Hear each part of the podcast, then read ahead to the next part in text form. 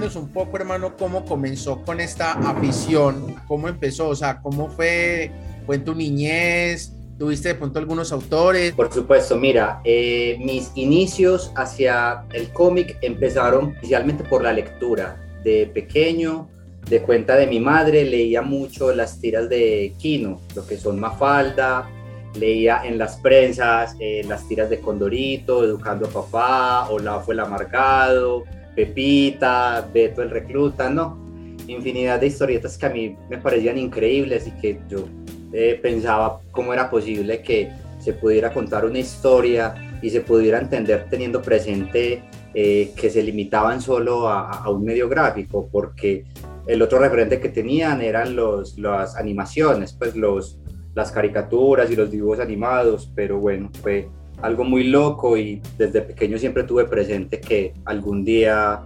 eh, me dedicaría a, a, a dibujar cómics. Muy chévere y creo que de hecho aquí creo que los tres y todos los de nuestra época crecimos con estos cómics o caricaturas como Mafalda, que de hecho me encanta Mafalda por su crítica social y cómo representaba la sociedad latinoamericana, que toda la clase media y todas las críticas, pues porque Mafalda era feminista, Mafalda era ecologista, Mafalda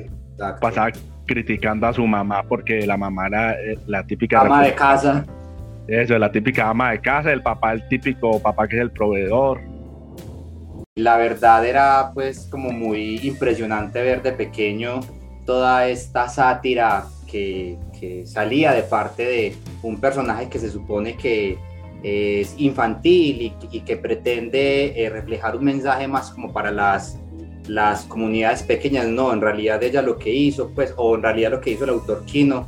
fue eh, manifestar ese descontento general que está presente en, en, lo que decías vos, Daniel, en la clase media, el por qué las cosas deben ser así, por qué debemos adaptarnos a esto y no, pues estamos es para cambiar, eh, para transformar la realidad, no para adaptarnos a ella. Y es un mensaje de los años 60, imagínense hace cuánto está, por Dios, ese, ese inconformismo general, porque eh, la tira es de origen argentino, pero puede leerla el mexicano, el colombiano, el venezolano, el peruano y va a sentir empatía, se va a sentir identificado. Sí, así es. De hecho, de hecho, Mafalda representaba la globalización, a pesar de que en esa época había como muy poca globalización en el mundo, pero ella a través de, de uno de los personajes que era el planeta Tierra, que era también con el que ella representaba la, la ecología, porque si bien todos sabemos cuando el, el, planeta estaba enfermo, ella le ponía termómetro, lo cuidaba. Sí, era muy simbólico todo.